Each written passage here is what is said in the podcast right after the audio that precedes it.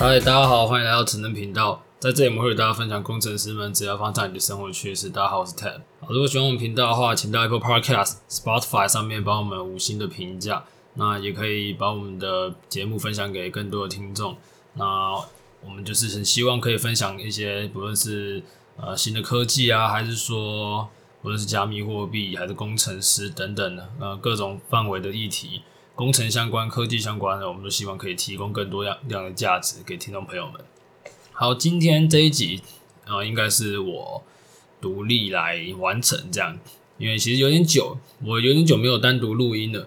之前有一阵子是会在啊、那个 TED 的 IG 上面开直播，但是后来干真的太懒了，太懒，然后时间又太满，所以就没有做这件事情。那为什么今天又会？开始要做这个个人录音了，其实就今天这一集啊，因为上个星期原本有约朋友就是要录音，可是就是我那一天突然有聚会，然后时间过得比就是太晚了，延后到，所以那一次就没有录。那所以今天这一集我觉得算是一个，它是一个非预先规划的一个内容啦。那像我这一集应该是对礼拜一上架嘛，礼拜天早上还在这边录音。对，今天是有点冷，那不过没有关系。我们一样是很热情、热情的来做这个录音，这样。我觉得今天应该会比较分享一些思维的部分吧。其实我之前有没有想要开另外一个 podcast 啊，专门在讲思维，但就是一直没有去进行。有可能是时间上，也有可能是我自己在找理由拖，在那边拖。好了，反正最近的事态变化很大嘛，就是什么升息啊，它开有还有然后开战啊，然后。最近台湾的科技业喷射啊，等等种种，有很多这样的问题是，嗯、呃，可能今年大家很明显的感觉到了吧？我觉得今年就是一个复苏的一年啊。什么是？我们人类可能像很多国家已经开始慢慢跟疫情共处了嘛。那疫后的未来长怎么样？我们现在也大概有个雏形嘛。然后我们会觉得说，往比如说呃 Metaverse 的发展，这一次这个疫情加速了整个转型嘛。那有些东西是不可逆的，比如说大家已经觉得。在家工作很爽，那就不会想要回去工作等等。总之啊，我们今天想要分享就是我自己常用的一些思维模型，就是做一个比较轻松的分享。好，那可能后面再呃聊聊一些听众朋友有提的一些提问，稍微简单的呃把它过一下这样。那我觉得呃思维模型这个东西是我非常推崇，应该是说，我觉得它是像是你人生中这一辈子是会。持续去增加的，我觉得大家出社会的人，很多人都停止学习啊。至少在我身边的很多人都是，就我认我有认识，就是从我以前可能高中、大学、硕士等等出社会认识的人，加一加也也不知道几百个，也不知道没千个，反正应该蛮多人的啊。看过的人蛮多，可是真正花时间在，就是你在结束学生生涯之后学习的，其实不多了。你人生是要活，你平均寿命好，八十岁好了。那你知道八十岁是你你阿妈那个年代是八十岁哦。你你知道人是要要挂掉才会变成那个数据哦。所以我们这个年代的人都还没有活到那个岁数。所以说，等我们这个年代的人开始变到 database 的时候，那个时候说不定我们平均年龄是一百岁哦。我不知道。但假设你一百岁，你怎么会很多人会期待用你人生前十前前前十年的教育吧？我说，假设算你。就是算什么国高中、大学、研究所之类的，你怎么期待用这一些这么年轻时候学的这些知识就够你用一辈子吗？啊，那这些知识大部分是教科书嘛，就是那个资本社会把大家培养成打工仔这些知识，怎么可能训练一辈子嘛？所以持续学习是非常重要的。那我觉得思维模型，它对我来说的感觉像是一个模组的感觉，因为像是我们写程式的一个一个，就是你去比如说你写 Python 好了。那你今天要你今天要处理资料，你可能会去 import 一个 pandas 的 package。那我觉得你的 package 越多，你那样就更猛了。但那有些人他可能就想当 C 语言，他什么事情他比如说他就觉得说哇，我我遇到一个新的问题，我要土炮自己干。哦，那你可能干得很屌，对。但是我觉得，现在这个年代，我们应该是用模组化的方式去去呃去增加自己的思维啊。虽然说你你可以自己从你自己呃你的人生经验去。慢慢的会获取一些知识，所以很多人说嘛，有些人他到年老了，四五十岁、五六十岁，可能是他人生中很有智慧的时候。但事实上，你可以去看很多书啊，有些人智慧是用生活的经验碰撞出来的。但是你你可以去，就刚刚说的嘛，你可以去 import 别人的 package 啊，你可以去看别人的书，你可以去了解一些呃，现在已经有人帮你导得出一些结论，那对你来说就是一个你很前期就开始用这些嘛，当然你也越用的越来越熟练。其实我觉得这个你这是刚好我分享一下，呃，我前几天跟朋友他们聊天，然后我们就说，很多年轻人其实越来越越来越强，就很多那种。很猛啊！就年纪，就我我应该也算是年轻人，但是就是再比我再更年轻的人，就很真的是可能刚毕业，甚至还没毕业就已经技能点就已经很猛了，然后也有很棒的一些规划。那我在想说，是为什么会有这种事情发生？虽然有有人说。什么？我我之前看那个什么类似灵性的书了，反正就是说他说什么几年之后的是什么什么蓝色小孩还是三小忘记这这部分我就不太懂了。但我我个人觉得是，我们不讲玄学，我们讲以理论上来讲，因为我记得我那时候高中的时候是智慧型手机刚出来，然后那时候智慧型手机刚就是刚比较普及啊，不是刚出来，就是刚开始那个介于交更替之间，就是有人开始换了，然后陆陆续续换。可是那时候行动网络还没有很普及，所以大家拿一拿，顶多在那边切切水果，其实也没有拿来做什么很重要的事情。然后那时候那时候其实那个影音平台还是知识知识 sharing 的平台，其实没有像现在这么多了。那像现在这个年代的年轻人，我觉得很爽的就是说，你可以用很低成本的方式去获取到很多资讯。所以当然你看嘛，我们我们之后也会提到一个概念，反正我们将来讲讲一个一个。一个基本率的概念，就是最，比如说你一千个人里面，你一百个人里面，假设有三趴是很优秀的人，好，那你这三趴的人，他是不是就可以在这一个资讯爆炸时代，他可以去获取到很多资讯嘛？那他知道怎么去运用它，那当然就出现这些英雄出少年嘛。这种时候，你在这个时代，网络是一种杠杆，你在这个时代有没有去运用它，它就会很大程度的去影响到你自己的。呃，后面的那些帧数嘛。好，那我今天分享一些我自己常用的思维模型。我也希望说，嗯，大家可以在学习的路上，或者在人生的路上，可以有更多的就是一些醒思吧。我觉得聪明可能是一个人智商，可能是他生下来那一瞬间，或者是那或者是前几年就决定了。但是一个人智慧是可以后天累积的。我认识很多聪明的人，但我必须说，他们这些聪明的人，不是每个人都有智慧，反而有智慧的人。他可能在智商方面不是最高的，那这件事情为什么？所以学习思考，保持学习，我觉得这是非常重要的。好，那我分享了这几个。首先，第一个就是因为我很喜欢查理蒙格啊，我觉得他是虽然他的书我看一看就是觉得说没什么，就是不是太实用啊，但是就是他的那个态度是我让我觉得很屌的，对人生的态度还是对他自己的一些纪律，有一些法则，我觉得你可以贯彻一辈子，那你真的是一个很很棒的一个人。那我当然，他这些这些智者也不需要我们来评价，因为大家呃有目共睹嘛。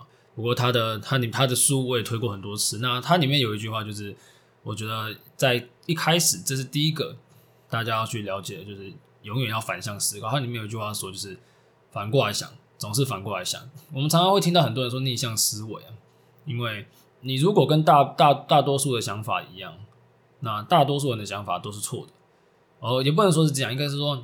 嗯，比如说你在市场嘛，大多数人是赔钱的，所以你跟你如果跟大多数人一样，那就是这样。所以人多的地方不要去嘛。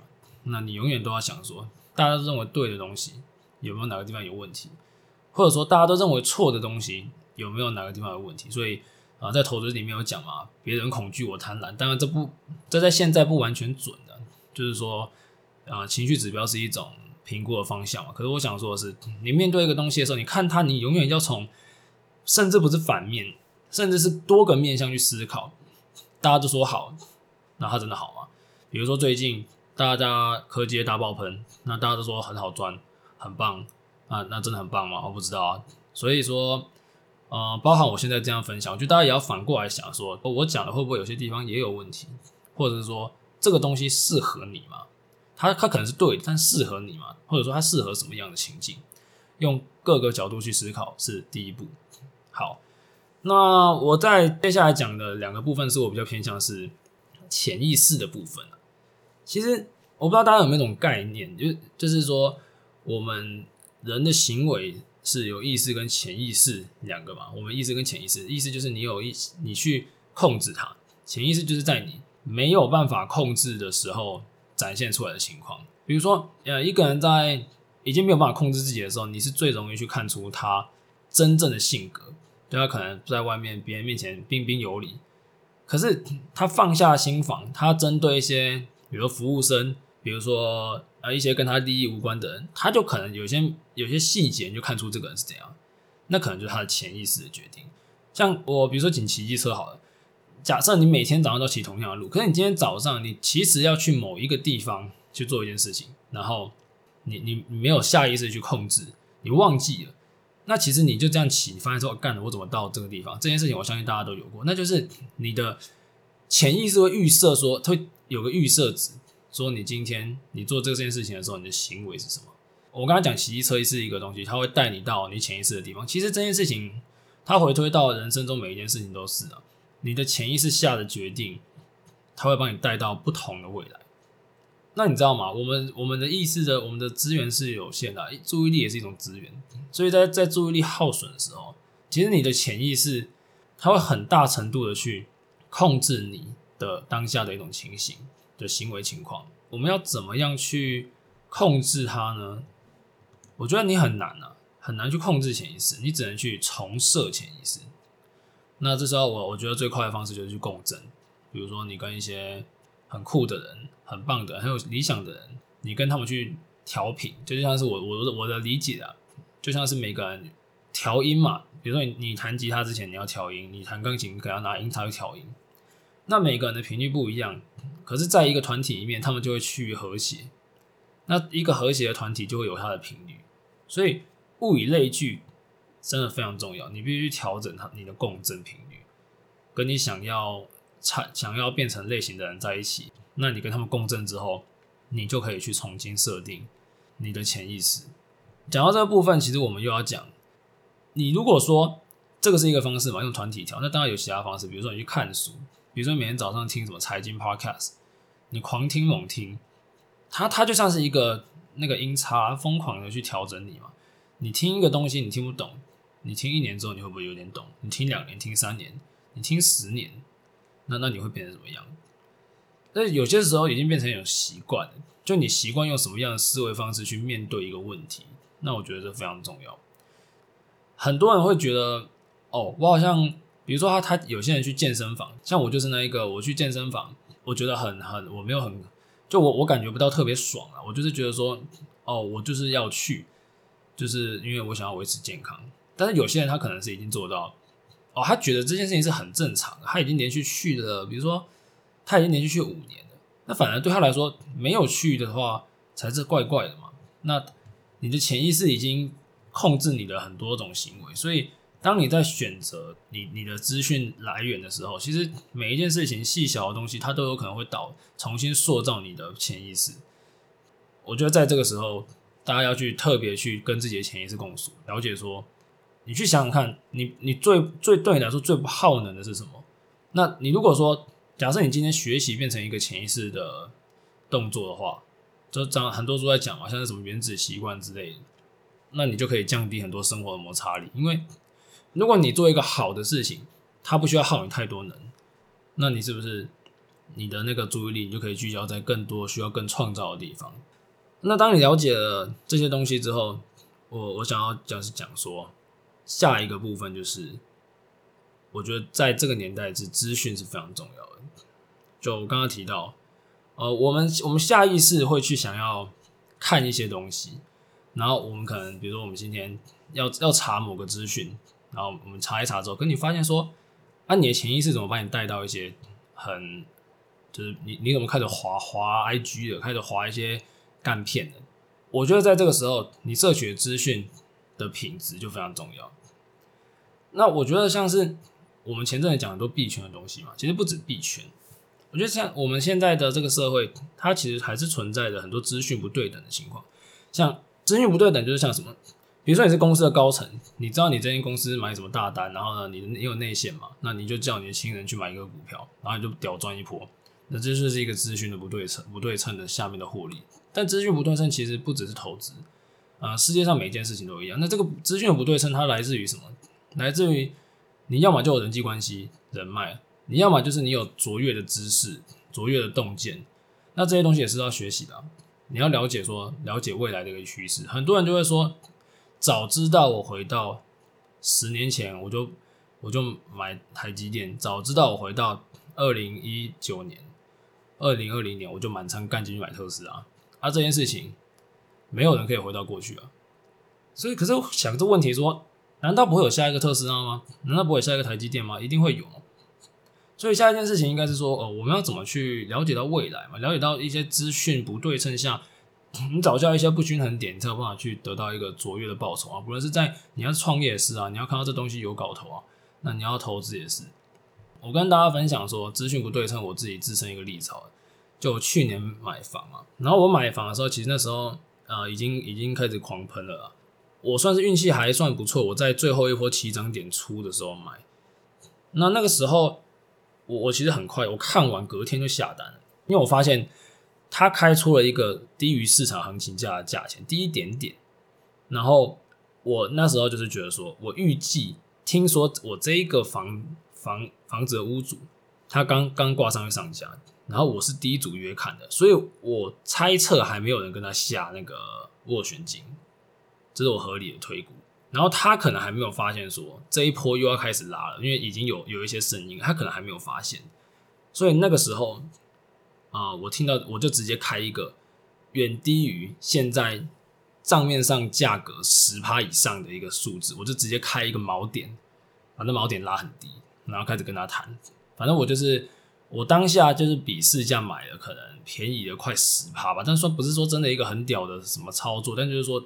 在那个当下，你看这样资讯不对称下，他没有去，有些人他的资讯流不够快速，他没有那么快速发现说，可能同一栋楼，像我那时候是同一栋楼，同一天的价位，我买了比同样 level 的我，我整整少买了大概少了一百万。那那当然这个数字，你你你，因为因为我买的是比较小平数的啊，就是小两房的，所以这个数字其实我觉得就就很大了。那回过头来，为什么讲这件事情啊？其实，在每件事情都是啊。你今天做的每个东西，比如说，啊、有些人今天学这个技能，他为什么会学？他可能觉得说，OK，我看到了，比如说，我看到了区块链的未来，所以这个技术它是在增长中的。那有些产业是在负增长中的。所以有些人他们会想要说啊，公司怎么没有帮我调薪？还是说？啊、这个社会，这个政府怎么怎样？我觉得那就是一些人在讲干的话，就是其实，呃，你一直期待别人给你什么，那你没有期待你能给予什么？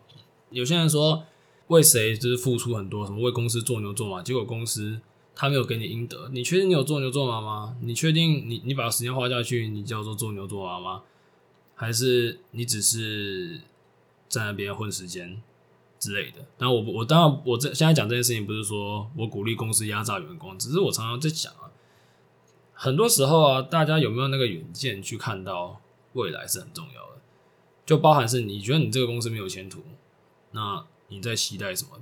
那你如果还要别人告诉你来没有前途，别人告诉你或者别人都走光了，你才是最后一个发现那个，那你就是资讯不对称的那个受害者嘛？呃，每件事情都有先行者的优势。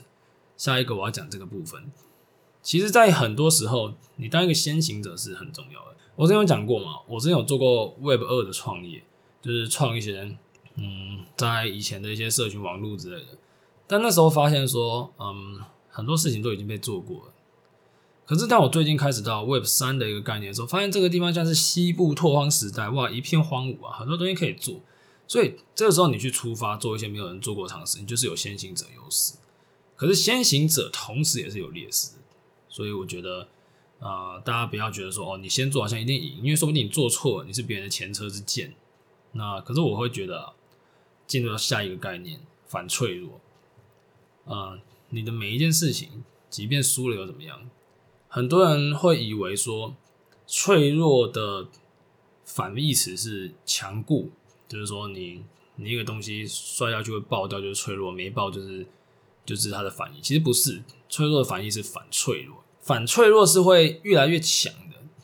比如说你的肌肉，你去做重训嘛，你的肌肉破坏再造，这就是一个反脆弱。你去做习题，然后你去考试，你考很烂，然后你回去学习这个过程，然后再考更好，这也是一种反脆弱。其实人就是一个反脆弱的状态嘛。那如果说大家就要进入下一个概念，叫做 MVP，我觉得大家如果说对任何东西都有呃想要做的情况，就是说你有一个新的点子，你有一个新的想法，那我觉得大家就把它写下来。你要做一个最小可行性的产品。有一句话是这样讲：你拿出来的东西不会被别人笑，只有一个可能，你太晚拿出来了。当然，我们今天这不是要 production 嘛？你你要做产品，当然就要很棒。比如说，你今天是要帮人家做晶片嘛，你当然不能做一些垃圾出去。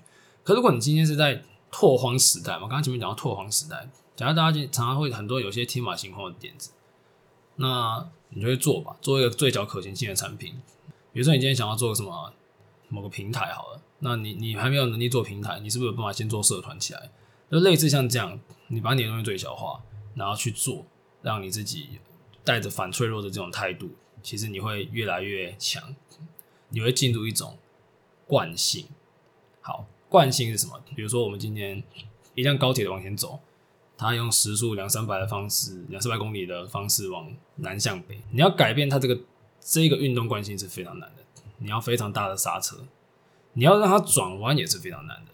所以，当你的思维方式已经进入一种惯性的时候，你是会一路成长，它是很难去挡下这个成长的幅。同时间，你也必须去设计多种方式去应对多种不同的情况。虽然说我们已经进入一个学习的惯性，进入一个成长的惯性，可是今天有什么意想不到的东西发生嘛？这都是有可能的。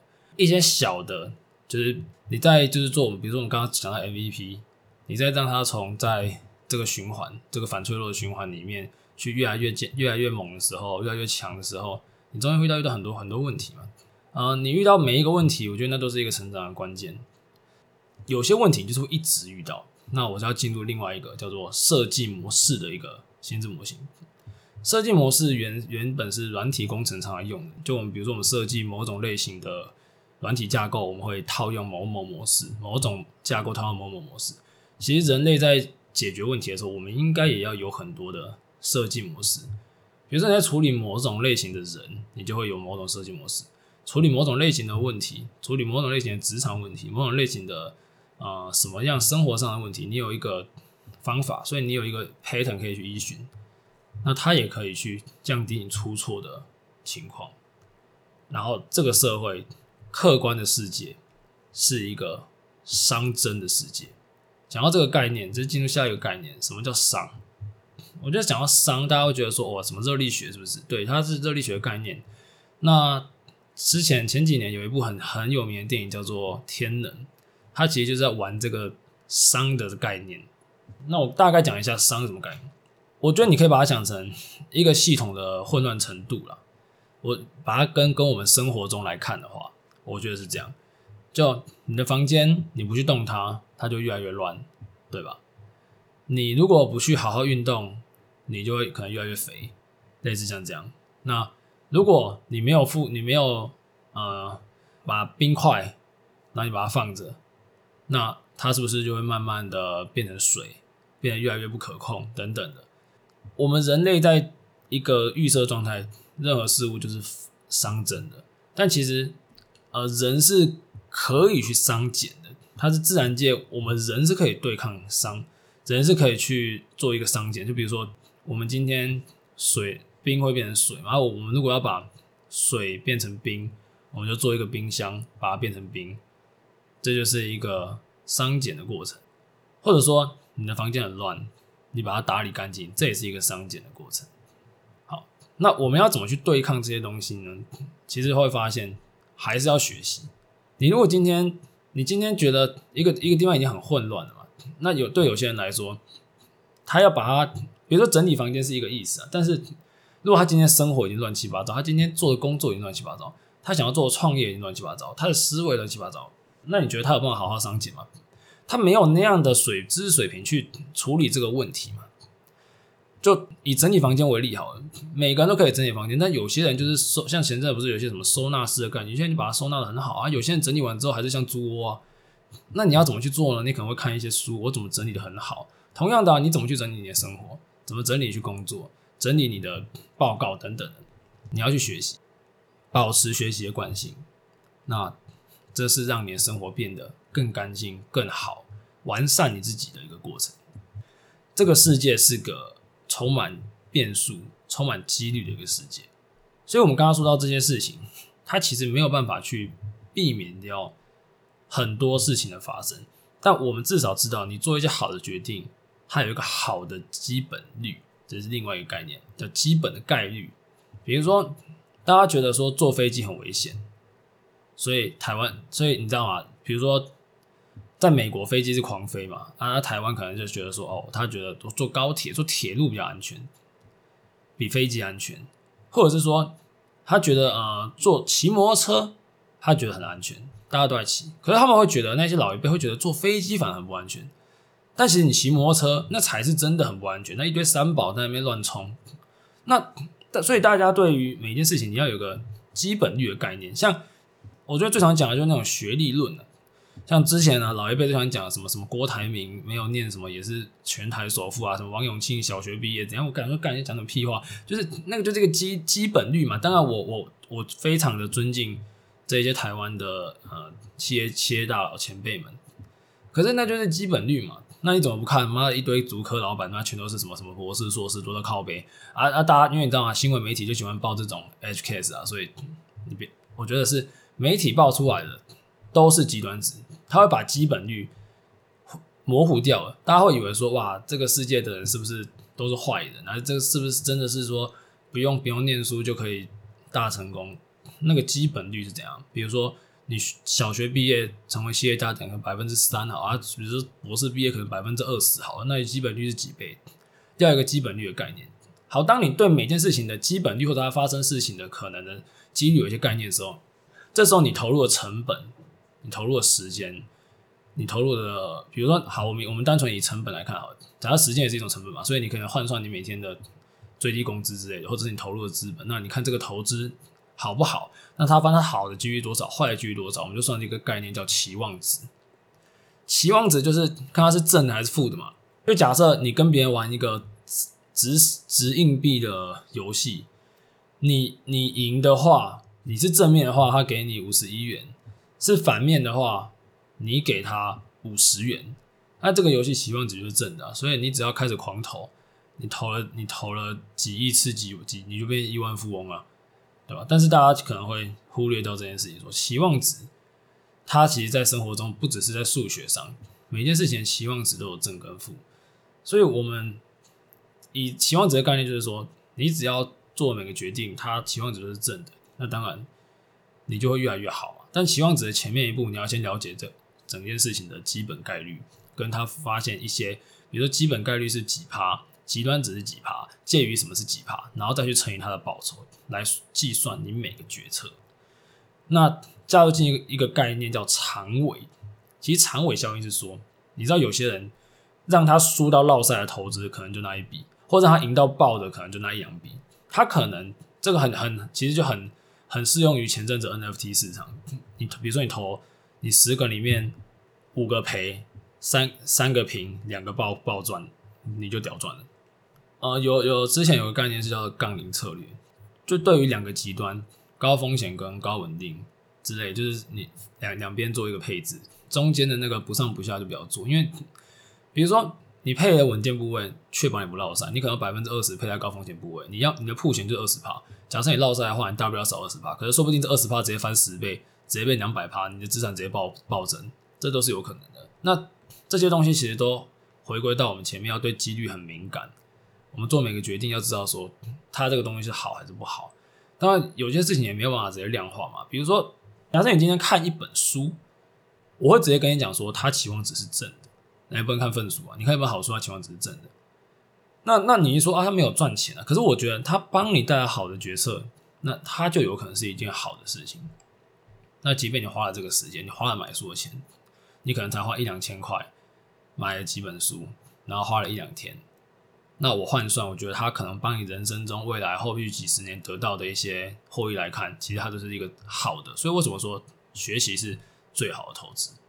好，那你学习的方式有很多种啊。我们进入下一个嘛，就是杠杆。我们以前讲的杠杆就是说，哦，可能你你你开杠杆去买房，这是最常见的嘛，开信贷之类的。那当然这个我们也很推荐，但因为今天讲实惠就不讲那么多。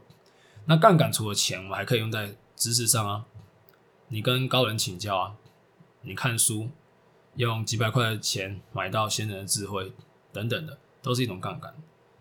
那这可以非常有效的去增加你们现行就是对这个世界的认知的了解。所以说，呃，我们这个世界它的上面有很多一些体制，然后一些规则。都可以运用到我们刚刚以上讲这些，我是蛮常用的一些思维模型啊。我们人的资源是有限的，就是注意力、时间还有金钱。那你要怎么去有效利用他们，决定了你自己的未来。呃，我跟大家分享，其实对我来说我防控还蛮好的。为什么？因为他不用让我想早上要吃什么，让我想要穿什么。他不用让我去面对交通，因为交通你每个转个弯都是一个决策啊。你你是在骑车遇到三宝什么的，那都很耗你的注意力。你的注意力每天早上起床就是从一百趴开始递减啊。假设你睡不好，可能从八十趴开始递减，然后减到下午晚上看你剩多少趴。那要怎么去？假设你还是要上班的话，那我跟大家讲，我会我会怎么做？我可能会前一天晚上用我当天仅存的一些，反正已经不是很重要的注意力，去把隔天的衣服。早餐全部放到我的柜子上，那我出门刷完牙直接拿就走，完全不用想我要穿什么。那这只是一个小例子，你去减少你注意力耗损的时候，那时间的话也是啊，你会看你有没有办法啊、比如说就说嘛，之前常常讲，你去健身房，你听 podcast 是一种杠杆嘛，还是你在通勤的时候你听 podcast 之类的，这是一种啊。那或者是说，啊、大家可以去。用一些碎片化的时间啊，就把一些碎片化的时间把它聚集起来，其实也是很可观的。那我觉得时间它是真的很贵啊，时间跟注意力很贵，因为假设你一个小时的时间，一个小时的低品质时间，跟一个小时的高注意力集中时间，它们的价值就不一样。所以这两件事情其实是很难去分开的。那怎么样去好好的控管你的注意力跟时间？我觉得可以运用到八二法则。这个世界其实很多事情都是八二法则，聚焦在二十趴的东西身上，把你真正、真正像我就是觉得一些，比如说我今天工作时间，假设我今天剩下半小时，比如十一点半，我十二点要吃饭，好，假设啦，那我十一点半到十二点，我就只会去做一些很很没有营养的事情，就是比较废的工作啊，可能是就是比如说把一些文件整理一下，还是说把一些那个流程把它过一过啊，像这种东西就你就可以把比较。没有那么高品质的注意力，跟比较没有那么高品质的时的时间区段留给他，但高品质的时间跟注意力一定要留给你最想做的事情。金钱也是，金钱一定要把它留给一些高品质的东西。那有些人会说现金为王，还是有些人会说房地产为王？这个是你自己的定义，我觉得他自己舒服就好。你就是要把它放到你觉得是你自己好的地方嘛。我觉得最近大家知道那个美国通膨率已经高到爆了，今年一堆人出来放话说今年要分升息几次，七次、八次、九次都听过啊，到底升息几次我不知道了。但升息的意思就是说，他觉得资资金太泛滥要收回去嘛。当这种情况发生的时候，大家也要知道，你你自己手上的，比如说你做的投资，那你的资金的费率是多少，这会影响到啊。那再来是为什么会要升息呢？就是通膨加剧嘛。像最近我觉得台湾的东西，我我是有感，好像好像有变贵。我最近有有些店家涨价，那那你的金钱是不是也在掉价？你十年前一百万，二十年前一百万，三十年前一百万，跟现在一百万，诶、都不一样嘛。所以大家去评估自己金钱要放哪里也是很重要的。那金钱它不一定只是说一定要投资啊，你投资你自己的脑袋，还是你说你投资你要添购，你要创业，你要添购一些什么？它也都是一种资源上的分配，嗯，总之啊，我推荐大家有一个方式叫四象限工作法，大家可以把你的时间、金钱、精力用这个方式来去评估，说你要不要投入资源在里面。我统合刚刚那几个东西，我把它统合叫做人生中的资源。那资源是有限的，一天的注意力就那样，你一天的时间就二十小时，你的钱就那么多，那你要怎么有效分配的四象限？象限的分别是说有。重要啊，比如说横轴是重要跟不重要，然后上面是那个紧急跟不紧急。那大家会这个东西应该蛮多人讲过，但大家会先做哪一件事情？那我觉得重要的事情，重要不紧急的事情一定要先做，因为他到时候你才不会让他真的变得那么紧急嘛。就当然人生中还是会有一些重要且紧急，比如说你的亲人突然发生什么重大变故，那这个是这这件事情就是我们刚刚所谓说的那个几率的问题嘛。但我们至少不要，我们确定说你今天，比如说你要去运动，你要你要让你的身体变好。那如果你不去做的话，你可能就会有什么样的问题？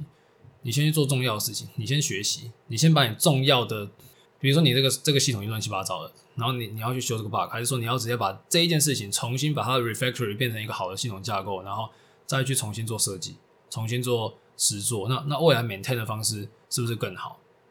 假设今天你有一个 issue，明明可以用机器人做，啊，你每次都手动做，啊，你为什么不要写一个程式把它自动化之类的？类似像这种概念有很多。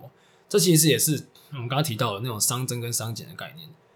我觉得大家这个东西，我就在这里不太做展开。可是，我觉得他对于每件事情的那种嗅觉是要靠学习还有阅读去把它增进的。就是说，你要对一件事情，可能他需要一些经验，他需要一些更多的智慧去面对它，来第一时间了解说，哦，这件事情到底是重要还不重要。那如果它是重要的事情的话，那你的 priority。你应该要有所取舍，把一些不必要的东西断舍离。出社会啊，我发现很多人喜欢把自己的生活包装的很，就是他们我我前阵有很多人喜欢用一个词叫什么很 chill。那我觉得你你想要真的过得很自由，你想要真的很就是像他们说的很很多人说很 chill，并不是说我去做一些看起来很悠闲、很棒、很爽的事情，我就很棒。像我自己当然也会有，也是会有一些这些活动。可是对我来说，那是一个调整。但很多人把调整当成目的。你想要变成一个真正自由的人，在这个我们现在二十几岁的情况下，你人生中还有很多问题没有遇到。那这些问题，它会用什么样的形式发生在你身边？什么样的时间点？其实你是很难去预测的。你唯一能够做好准备的就是，当这件事情或者是这种情况。还是这些不确定性来临的时候，你有足够的智慧、足够的资源、足够的信心去处理这一切。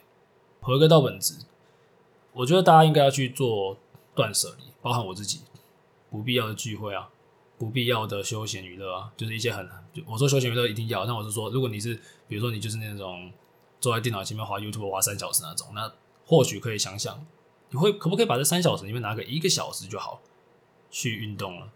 拿个半个小时来阅读，然后剩下你还是可以花那一个半小时。或许你开始做这件事情的时候，你可能连那一个半小时你都不想花，这有没有可能？我不知道。那有些人会说啊，你干嘛要把你生活过那么累？因为熵增很舒服嘛，我们就让这个自然规则让它熵增。可是只有人类才可以让熵减啊，我们才要去做一些事情，做一些很反人性的决定，你才有办法让你过得真正很自由。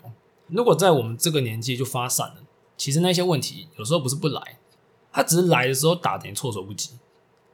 可是当你有足够的心性去面对，你已经帮你自己设计了很多模型，去面对这一个充满各种不确定几率的世界的时候，你才有办法真正很自由。不会说这个东西打得你措手不及，这个问题就把你打垮，那你也没有办，很多人也没有办法去那样子去说。啊、展现一个自己用，因为现在现在社群媒体是一种杠杆嘛，那大家喜欢用这个把它把自己最好的那一面，呃，让更多人知道。以前可能你你用讲的，你你要跟你身边的人讲，现在可能你发个文就几百个人、几千个人知道。那那又怎么样呢？这些事情有有改变呢？你你内心世界的价值吗？还是说这个东西其实是也是一种必须断舍离的东西？别人看了你很爽，你有真的比较爽吗？你获得了一些一些 token，我说 token 就是指比如说。比如说 like 啦，那那那那那要怎么样，对吧？当然我，我我是有打算做这方面的平台，但是说，因为接下来 Web 三可能这些东西可能就会变成收益啊，那是另外，那是自媒体经济是另外一回事。就你你用什么方什么样的心态去面对我们现在的这一个转移的过程？我觉得现在的我们人已经踏入元宇宙了。我的定义是这样，因为很多人说元宇宙是说哦，未来元宇宙什么，我忘记之前什么 Cyberpunk 他们那本那本小说说，呃，人类未来是有可能。带着 VR，然后在元宇宙里面玩，然后就活在里面，然后外面的世界可能就不是那么的美好。那那时候就是可能要叫外送，然后叫进来说，然后然后弄一弄吃一吃，你再回去元宇宙玩。那这些事情会不会发生？会啊，其实广义上已经发生了啊。现在我们不是就在家工作，我们对着电脑，我们只是不是戴 VR 而已啊。然后我们是叫 foodpanda，所以广义来讲，人类早就已经进入元宇宙，只是装置不同。你用手机，你用电脑，那用电视，那以后只是可能给你用 VR，用更沉浸一点。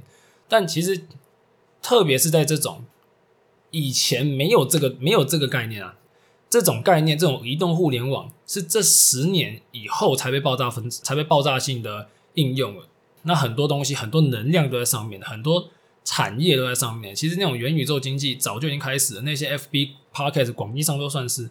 那换言之，是不是有很多的问题？你其实没有办法用见网知啊，因为看以前根本没有啊。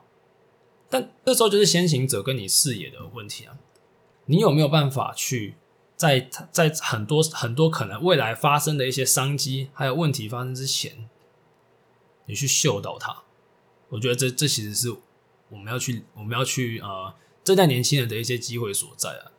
回归头来，我们今天讲的这一些思维模型，其实还有很多很多细部的东西是没有去展开，因为我觉得每一个思维模型听起来，在我每个人生阶段我听到的时候，我就觉得它是一个不同的故事，所以我不希望我这边把太多的个人思想带过来。比如说，大家对于某个法则了解，五年前的我看。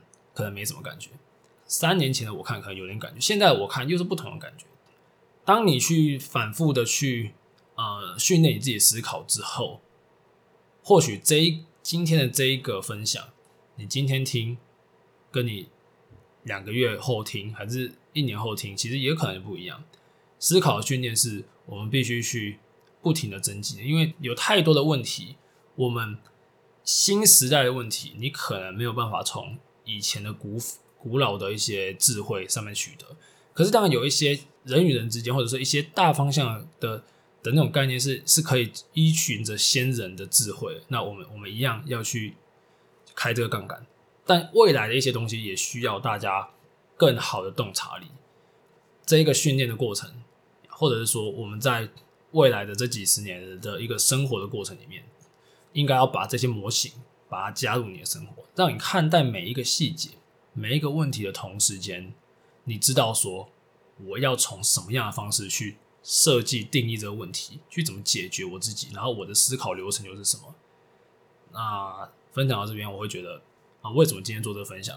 第一个就是我刚刚说的，前面说没准备，然后再来就是说，其实我发现啊，最近的事就是在这个转移的过程里面，就是从我们现在 Web Two 到 Web 三，或者是说。我们从疫情的那个高峰到现在，可能要变成流感化，那或者是说现在的呃，我们的产业链的结构的改变等等的，有很多事情它发生的同时，你去看很多细节，其实是你是真的嗅得到未来的那个方向，那个大方向趋势是已经定了。我觉得未来人人在虚拟化世界，就是说我们的能量在这种网络，我们能量在这种。这种虚体世界的数字维度的情况是很明显的。那在这种社会的变迁之下，有多少人会被留下？有多少人会被淘汰？机器人会淘汰多少人？AI 会淘汰淘汰多少人？然后有些人会觉得说这是空谈。对啊，现在十年内应该是还好啊。但你怎么知道？随便来个基点爆发，那移动互联网改变我们世界也才这十年时间。你怎么知道下个十年改变是什么？那如果说大家。啊、有什么样想法的话，也可以在我们社群或 IG 跟我们互动。那今天我这是做做个简单的记录啊，希望对大家会呃一些做一些小小的交流。那如果对大家有收获的话，就可以帮我分享给你们的朋友。那今天节目先到这里，谢谢大家，拜拜。